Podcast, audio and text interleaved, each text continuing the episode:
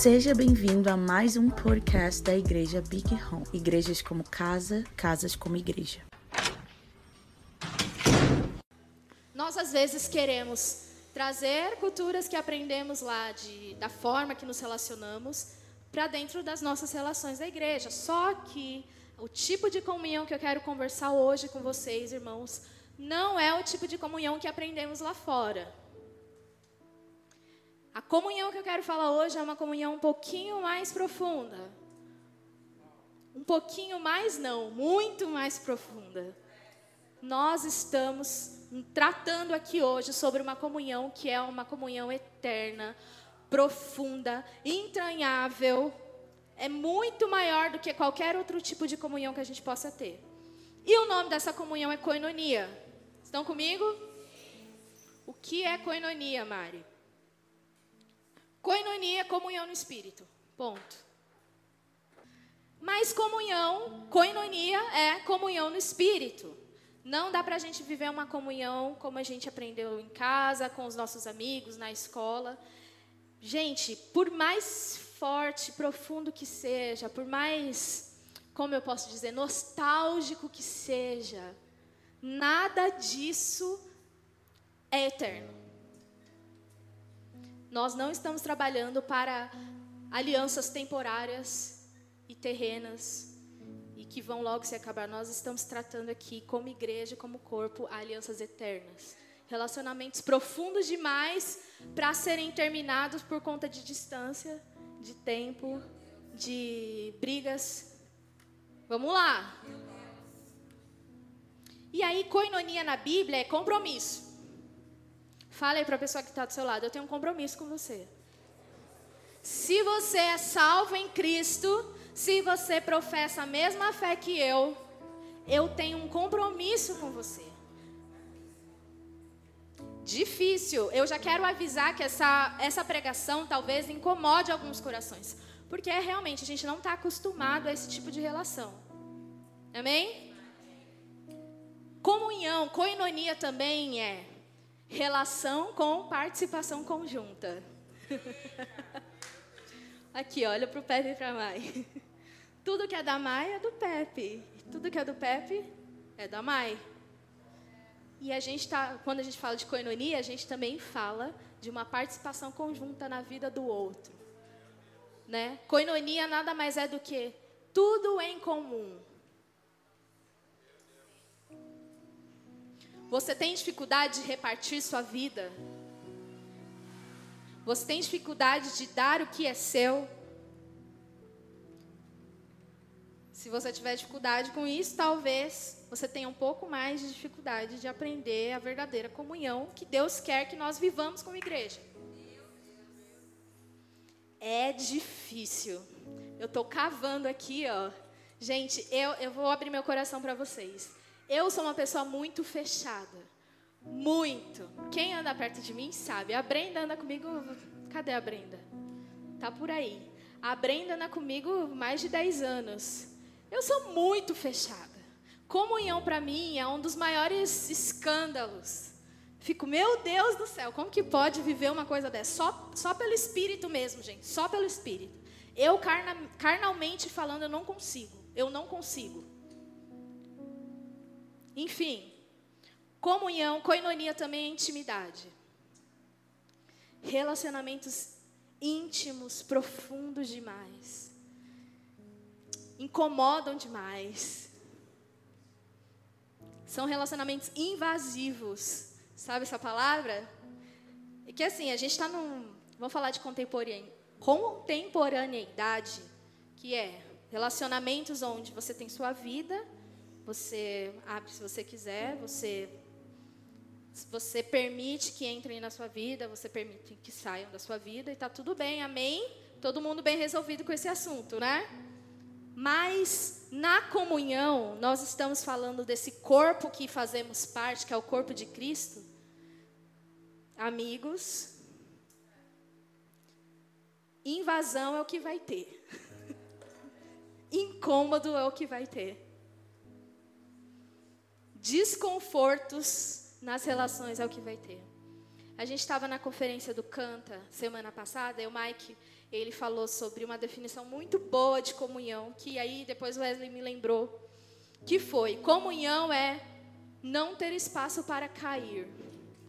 Imagina, você está aqui, tem um, alguém aqui, alguém aqui, alguém aqui, alguém aqui. É invasivo demais. É apertadinho, né? Quem tem. Quem é, é fechado que nem eu, que não gosta de toque, essas coisas, fica incomodado. Mas no espírito estamos assim. Não estou falando para vocês viverem grudados. Eu estou falando que no espírito nós estamos assim. Nós não temos espaço para cair se estamos bem ajustados no corpo de Cristo. Amém?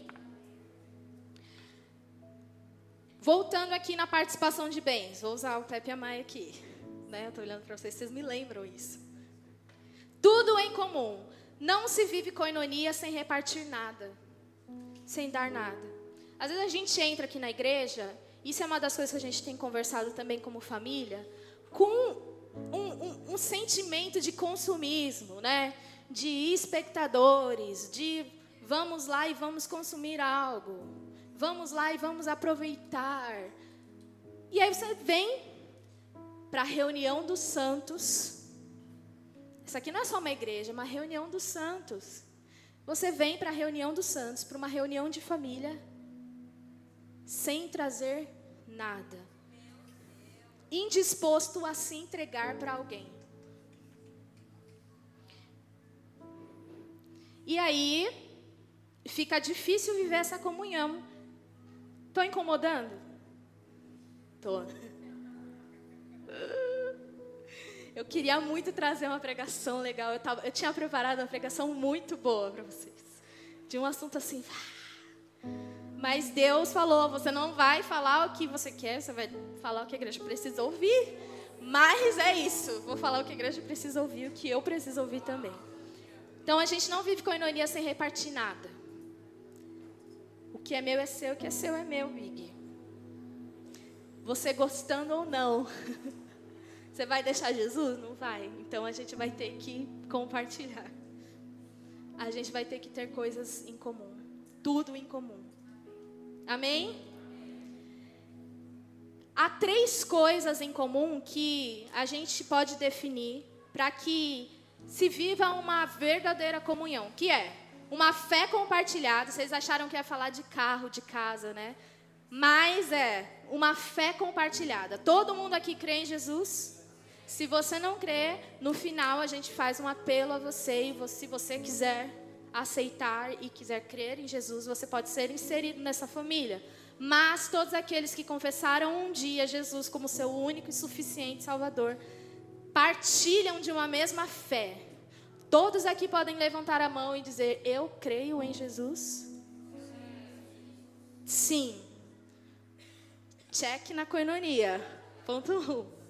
Segundo, todos nós temos uma salvação compartilhada. Ah, deixa eu contar a maior notícia do mundo: salvação não é individual. Ai, ai, ai, ai, ai. Jesus não veio só para salvar você, desculpa. E Ele também não vai vir buscar só você.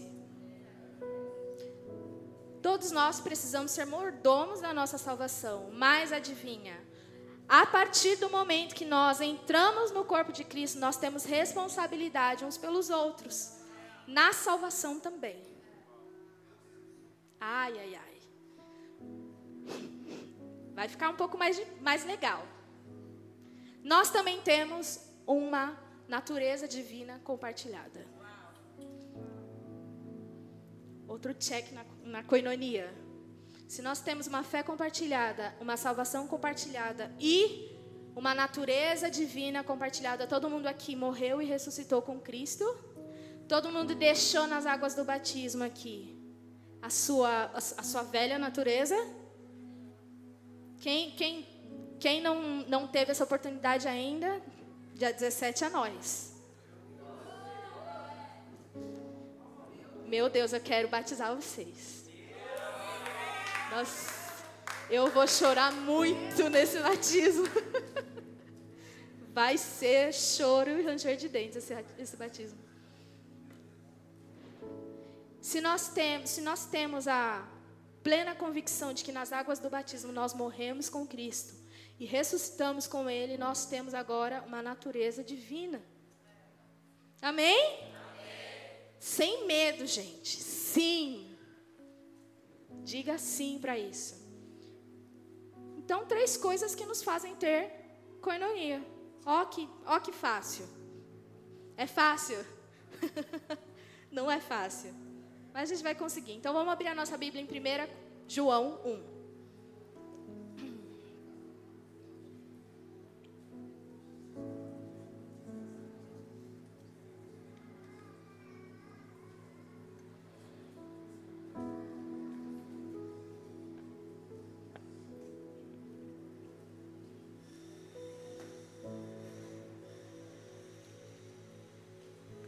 1 João 1, o apóstolo amado, João.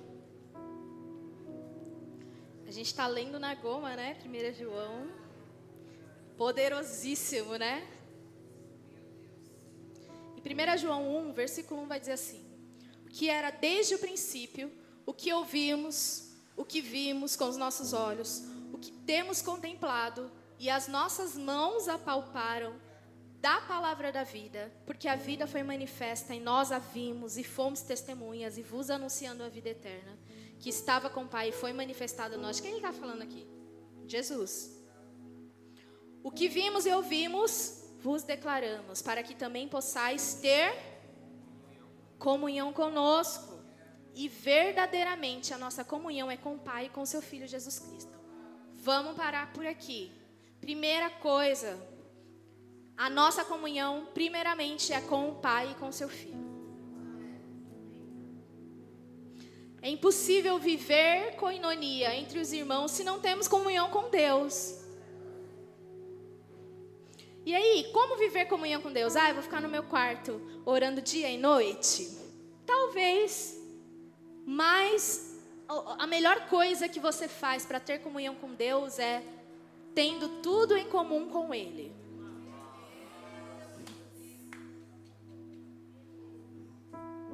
Quem estava na pregação do Jeff aqui sobre piedade?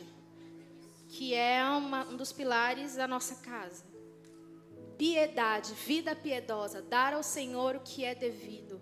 Se você olha para a sua vida e fala, eu preciso compartilhar tudo que eu sou, que eu tenho com o Senhor. Tudo que Ele tem é, é meu e eu creio nisso. A gente às vezes tem uma dificuldade de crer nisso.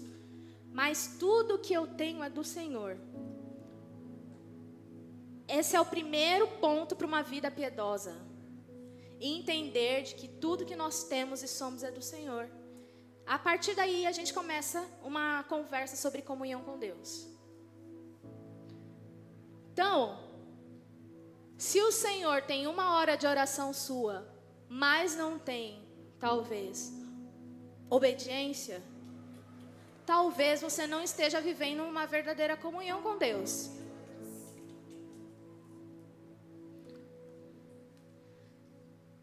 Se você tem, se você gasta tempo vindo para a igreja de domingo, mas durante a semana você não tem uma vida de entrega ao Senhor, quando Ele pede as coisas para você, você não entrega, adivinha?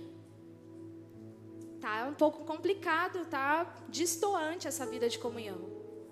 Então nós precisamos ter uma vida piedosa para dar início a uma vida de comunhão com o Senhor.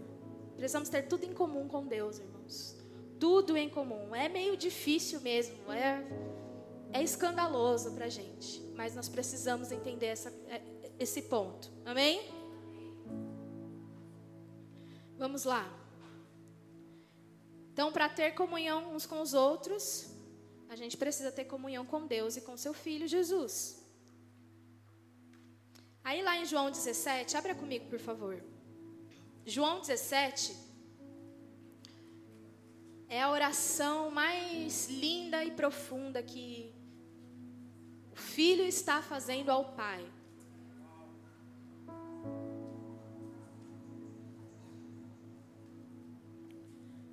João 17.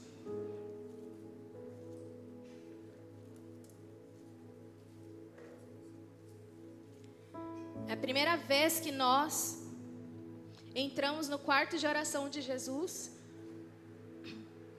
para ver o que ele falava com o Pai. Quem já teve essa curiosidade? Quando Jesus se retirava para o monte para orar, os discípulos ficavam, gente, o que, que ele ora? O que, que ele fala tanto com o Pai, com tanto que ele ora? Mas João 17 nos mostra o quarto de oração de Jesus e a, o que Jesus orava. E aí, João 17, 20 diz assim: E oro não somente por estes, mas também por aqueles que pela sua palavra hão de crer em mim. Jesus está falando de você, levanta a mão, fala amém. Jesus orou por mim. Você pode falar isso? Jesus orou por mim. Tem oração mais poderosa que essa? E qual foi o motivo de oração de Jesus por você? Foi esse: para que todos sejam um, como tu, ó Pai, estás em mim e eu em ti, que também eles sejam um aonde? Em nós para que o mundo creia que tu me enviastes. Essa oração de Jesus ressignifica a comunhão para nós. Por que, Mari?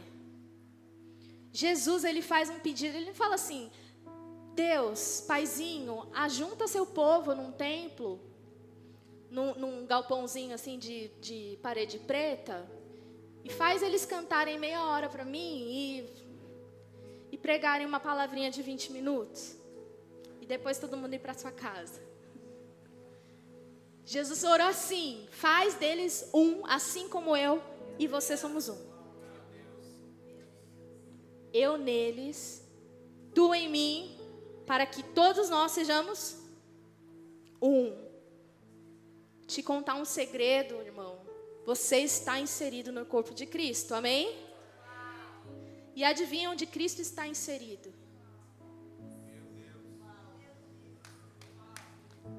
Qual é a comunhão que Cristo participa? Qual é a família que Cristo participa? Trindade. Eu amo esse feedback aí. Pegou. Estamos em Cristo. Cristo, antes do mundo ser mundo, antes que tudo viesse a existir, já vivia a comunhão com o Pai e o Espírito. E aí a oração ousada de Jesus foi: Pai, insere eles nessa comunhão que nós temos. Pai, insere eles nesse lugar que a gente está. Esse lugar onde ambos se honram, ambos se amam, ambos se satisfazem. Eles podem participar disso, paizinho? Que escândalo! Quando a gente fala de trindade, parece algo que você não consegue alcançar. Parece um, um, grupinho fechado, sabe? Quem já participou da escola aqui, das, das menininhas mais? Você olha e fala: nunca vou participar disso aí. Aí tem uma menina, muito mais boazinha. Ela é bonitinha, descolada, mas ela é a boazinha do grupo. Aí ela olha para você, toda né, quietinha na hora do intervalo. Cadê as adosas? As adosas foram embora. Toda quietinha na hora do intervalo e fala: Vem com a gente. E aí ela te insere nesse lugar aí esse, esse exemplo foi muito supérfluo comparado ao que Cristo fez por nós, irmãos. Muito pequeno. É um exemplo bem, bem rasinho para vocês entenderem que o, que o negócio é: nós fomos convidados pelo Pai a participar desse lugar. Era, irmãos, é, humanamente falando, em nossa própria carne, isso é impossível de acontecer. Mas por meio de Cristo, mas por meio de Cristo, por meio da sua obediência, entrega, por meio dele, da sua obediência em satisfazer a vontade do Pai, nós hoje podemos participar dessa comunhão. que vai além de cafezinho. A gente ama um cafezinho juntos. Vai além de festinha, vai além de resenha pós-culto. Muito mais além do que esses nossos ajuntamentos. Nós temos um lugar onde nós nos ajuntamos. E não é aqui no templo, é em Cristo. Cristo é o lugar onde nós nos reunimos. Cristo é o lugar onde nós nos reunimos.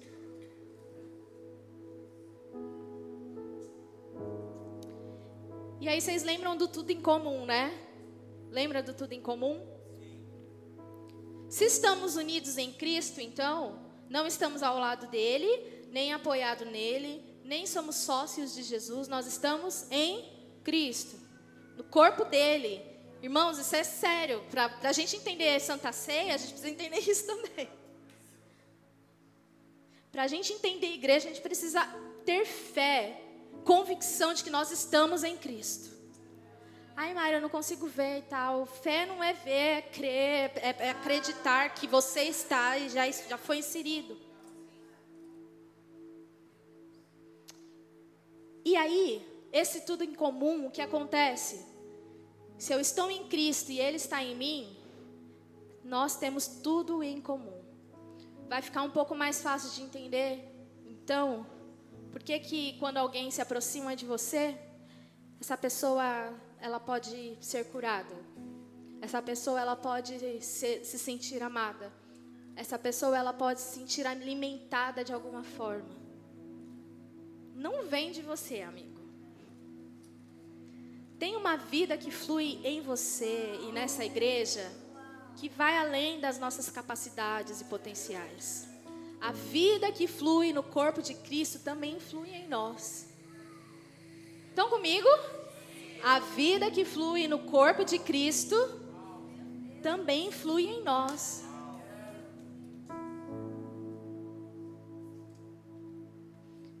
Ele também compartilha a vida dele conosco.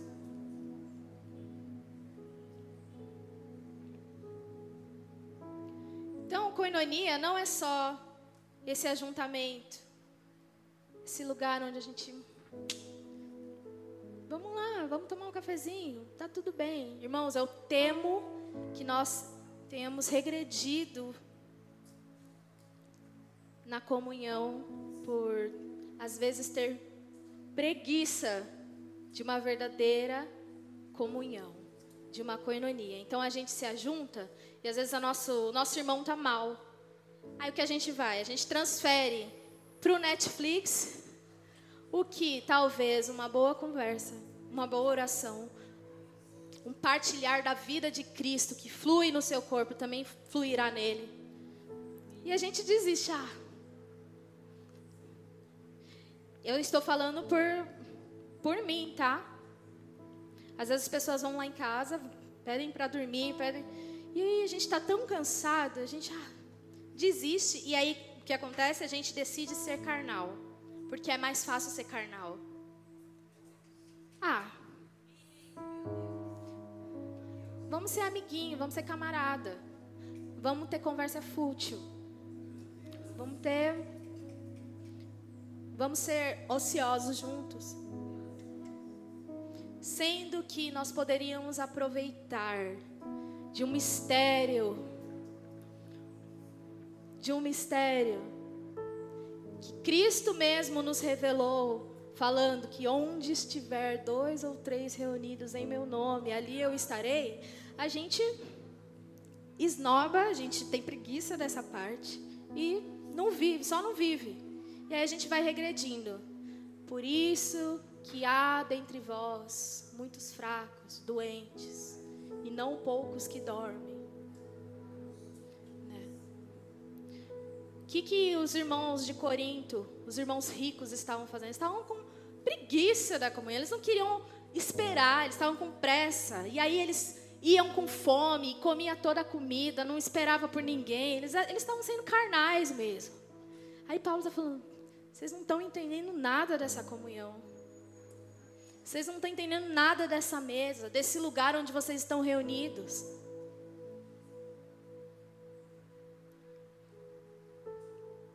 Irmãos, nós precisamos ter consciência disso. Por isso que no começo eu orei por revelação e sabedoria. Eu falando aqui para vocês, talvez não mude muita coisa. Vocês precisam do Espírito para entender isso. Amém?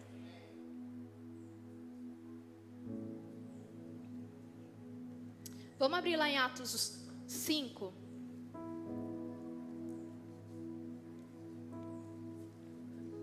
Há uma coisa que acontece também. Muitos querem se aproximar da mesa da comunhão. E quem está sentado na mesa da comunhão? Jesus Cristo, Deus Pai, Santo Espírito e todos nós. Nessa mesa da comunhão, a gente às vezes quer se aproximar com uma velha natureza. Às vezes a gente quer viver a igreja a gente quer viver comunhão de uma forma totalmente carnal. E aí a gente, por desistência, por pressa, por preguiça mesmo, por carnalidade, por não estar tá entendendo ou não querer encarnar essa mensagem da comunhão, a gente desrespeita uma comunhão que é pura, santa. Ninguém toca na comunhão da Trindade, irmãos. Que haja temor de Deus para a gente entender isso ninguém toca, mente, usurpa da comunhão que há entre a Trindade antes da fundação do mundo. Ninguém conseguiu um infiltrado, não existiu um infiltrado nisso. Nós estamos nesse lugar aí que é muito seguro. Se nós nos aproximamos desse lugar carnalmente, nós estamos enganando a nós mesmos e trazendo juízo a nós. Estão comigo? Lá em Atos 5, a igreja do primeiro século, a igreja primitiva, estava lá vivendo o quê? Vivendo o quê? Bora, povo, comunhão. Estavam vivendo comunhão. E aí, o que estava acontecendo? Eles tinham tudo em comum. Esse momento aí que eles tinham de coleta era conhecida como o momento da coinonia. A coleta, a oferta que a gente tem aqui, de você apontar sua, sua câmera do celular o QR Code e fazer sua oferta. Na igreja do primeiro século, eles faziam aquilo porque eles estavam afirmando o compromisso que eles tinham de comunhão. E aí, estava acontecendo no capítulo 4 aí de Atos, está acontecendo um momento de coleta. E tem um casal aí no 5.1 que comprou, vendeu uma propriedade, ganhou um dinheirão, e aí o homem, o homem decidiu dar metade. Estava errado ele dar metade? Não, se ele não se aproximasse mostrando que estava dando tudo.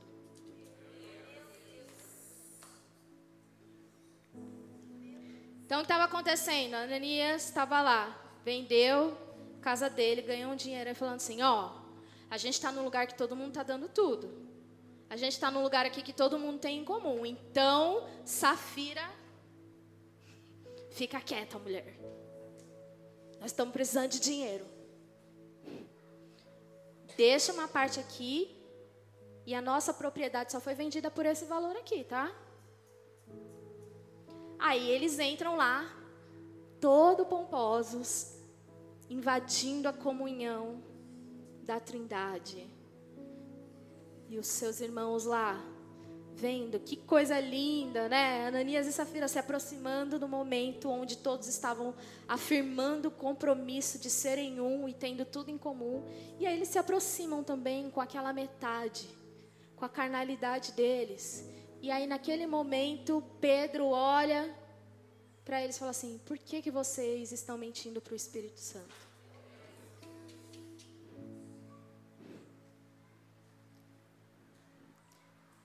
Pedro ele falou assim: Por que, você está mentindo para mim? Pedro falou: Por que, você está mentindo para o Espírito Santo? Para a pessoa da Trindade? E aí vocês já sabem o desfecho dessa história. Quem não sabe, para quem não sabe, eles simplesmente caíram mortos no chão. Duro de se ouvir, mas aconteceu, é fato. Nós precisamos ter zelo a nos aproximar, irmãos. Nós não somos perfeitos, nós sabemos, mas nós precisamos nos, nos aproximar através das ferramentas que o Espírito está nos dando, do fruto que o Espírito está gerando em nós, e não carnalmente, e não do nosso jeito, com a nossa velha natureza. Nós não estamos aqui, nós não estamos construindo aqui relações de vidro, irmãos, de relações terrenas. Nós precisamos entender que isso começou primeiro em Deus.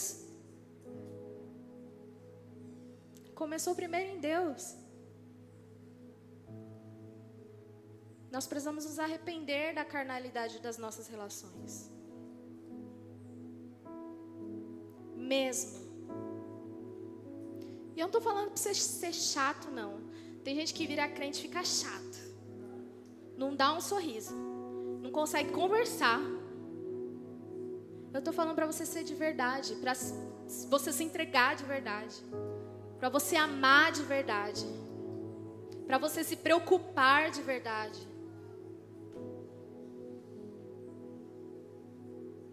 Estão comigo?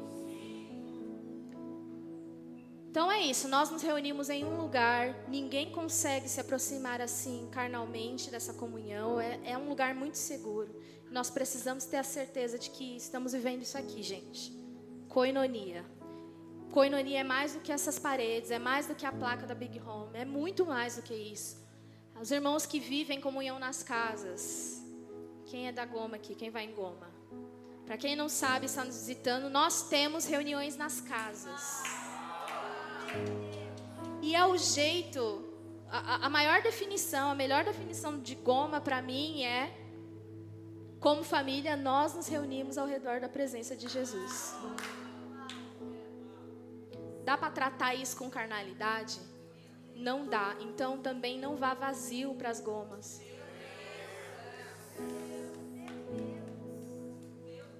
Quando vocês se reunirem, um leve um cântico, um leve uma palavra. Um tem oração. Uma tem uma palavra de sabedoria. Vá animado para que Deus te use para edificar o outro. Vá animado, irmãos. A gente Você acha que o plano de Deus era esse aqui? Eu tá ficar falando para vocês todo domingo? Sem aproximação nenhuma? O Espírito Santo está em nós para fazer isso para nos ensinar a, a como viver em comunhão de verdade. Lá em 2 Coríntios 13, 13, ou 13, 14, vocês não precisam abrir, tem a famosa bênção apostólica. Ou a bênção final do culto, né? Que é o amor de Deus, a graça e a paz de Jesus e as comunhões do Espírito estejam com todos vocês, hoje sempre, amém. Se nós valorizássemos essa verdade e recebêssemos para a nossa semana, adivinha como seria a nossa semana? Como seria a nossa semana se a bênção final do culto fosse uma verdade encarnada? Porque às vezes você está assim, como que eu vivo comunhão? Como? A comunhão é do Espírito, então eu preciso viver no Espírito. E de quem eu preciso? Do Espírito. Só se vive comunhão assim, irmãos. E essa comunhão, eu já estou terminando, e essa comunhão, ela é tão profunda e tão misteriosa que o Espírito, o próprio Espírito que está em mim, está no Paiva, na Maiara, no Pepe, na Brenda, na Júlia. E isso é muito escandaloso para entender com a mente humana. Nós precisamos de fé para entender isso. E esse Espírito, ele nos faz ser iguais diante de Deus. Iguais. Incomoda essa palavra para você? Iguais? Quando o Espírito, lá em Atos 2, desce sobre um povo reunido ali, depois da pregação de Pedro, mais de 3 mil pessoas. Mais de 3 mil pessoas, irmãos. Você acha que só tinha branco naquele lugar?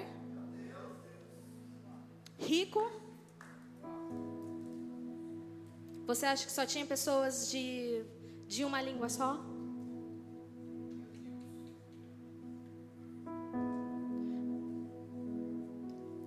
Desceu sobre todos. E o intuito dele é dar a todos a possibilidade de se relacionarem entre si de forma poderosa, de forma, de forma única.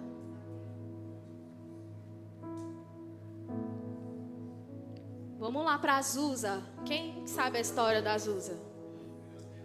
Em plena época de segregação racial, onde homens brancos cultuavam de um, em um lugar e homens pretos em outro. Um homem decide buscar ao Senhor, buscar empoderamento do alto. E aí o Espírito Santo desce num, num lugar onde, cara, uma casinha velha, antiga. E aí começa a entrar gente de toda cor, os dois se, no mesmo lugar, cultuando, vivendo, tendo tudo em comum. Que, que doido isso, né? Quem que fez isso? Quem que promoveu isso? Um homem? Não. Foi o Espírito Santo. Foi o Espírito Santo. Esse mistério, irmãos, que faz a gente se amar tanto quanto a nossa família de sangue, que faz a gente olhar um para o outro e falar assim: Eu preciso de você. Carnalmente, nós não sentiríamos nada disso. Nada disso. Tem uma coisa acontecendo dentro de você aí que não tem como explicar com inteligência humana, com ciência. O Espírito Santo está fazendo você amar alguém que não nasceu da mesma barriga que você. Olha que doido. Que nunca conviveu com você. Você entra na igreja um mês, você gente, como eu preciso dele. Como eu preciso desse irmão. Como eu quero estar perto desses meus irmãos. Quem que está promovendo isso? Quem nos ensina a viver assim, irmãos? O Espírito Santo. O Espírito Santo nos ensina a ser assim. Os dons e o fruto do Espírito são todos relacionais. Todos para a relação. Exceto orar em línguas para edificar a si mesmo, mas imagina um homem edificado, né? O que ele pode ser para o outro. Acaba caindo no lugar da, da bênção relacional também. Mas por que, que você quer profetizar? Por que, que você quer ser mais amoroso? Por que, que você quer ser alegre? Por que, que você quer ter domínio próprio? Por que, que Deus te dá isso através do seu espírito? Para viver comunhão de verdade. Para viver comunhão de verdade. O Espírito Santo nos dá ferramentas incríveis, irmãos, para a gente se relacionar. Não precisa a gente ler livros de autoajuda precisa a gente fazer um curso de comunicação não violenta. É bom, recomendo. Mas, mais do que isso, bem mais do que isso, nós precisamos do Espírito Santo, da comunhão do Espírito, para fazer a gente viver isso aqui. Para fazer a gente ser igreja de fato. E aí, por último, lá em 1 Coríntios 1, 9. Lembra que Jesus orou para que nós pudéssemos participar da comunhão na Trindade? Para que nós pudéssemos ser um, assim como Ele e o Pai eram um, são um? Aí nessa oração aí, Paulo responde em 1 Coríntios 1, 9, um, Paulo dá uma satisfação a toda a igreja sobre uma resposta que próprio Deus deu a seu filho. Que foi? Está escrito lá: Fiel é Deus que nos chamou para a comunhão. Imagina só. Jesus orando, Pai, insere eles na nossa comunhão. Aí o que o Pai faz? Povo, vem. Vem para a nossa comunhão. Não querer viver comunhão é rejeitar um convite do Pai. Não querer viver igreja de fato é rejeitar um convite que o próprio pai fez a pedido do seu filho. E aí Paulo está dando uma satisfação para a gente, ó. Deus é fiel, é fiel porque ele respondeu a um pedido do filho. E está chamando vocês para comunhão. Vamos aceitar isso? A gente pode aceitar isso? A gente deve aceitar isso. Vocês percebem o tamanho do privilégio que é viver isso? A gente está tão fixado e tão viciado em relações podres, relações tóxicas, relações que não agregam em nada, relações que nos machucam, relações egoístas, que a gente não consegue encontrar em Deus uma verdadeira comunhão. E nós precisamos ser limpos de toda essa carnalidade nas relações e aprender com o Espírito como é viver isso aqui. Como é viver comunhão. Então, o que é coinonia? Vou resumir aqui para vocês. Como vivemos coinonia? Nós temos um lugar, Cristo. Nós temos uma, um ajudador, o Espírito Santo. E nós temos um convite vindo do alto. Pai, a gente vai rejeitar isso? Não, a gente não vai rejeitar isso. Isso é uma bênção para nós, irmãos. Isso é uma bênção para nós. Se nós continuarmos a ser igreja com as nossas pseudo relações, nossas os nossos achismos de como devemos nos relacionar sem consultar o Espírito, isso aqui vai acabar. Você com certeza vai sair daqui ferido. Você com certeza talvez possa sair daqui desviado. Nós precisamos viver uma verdadeira comunhão, irmãos.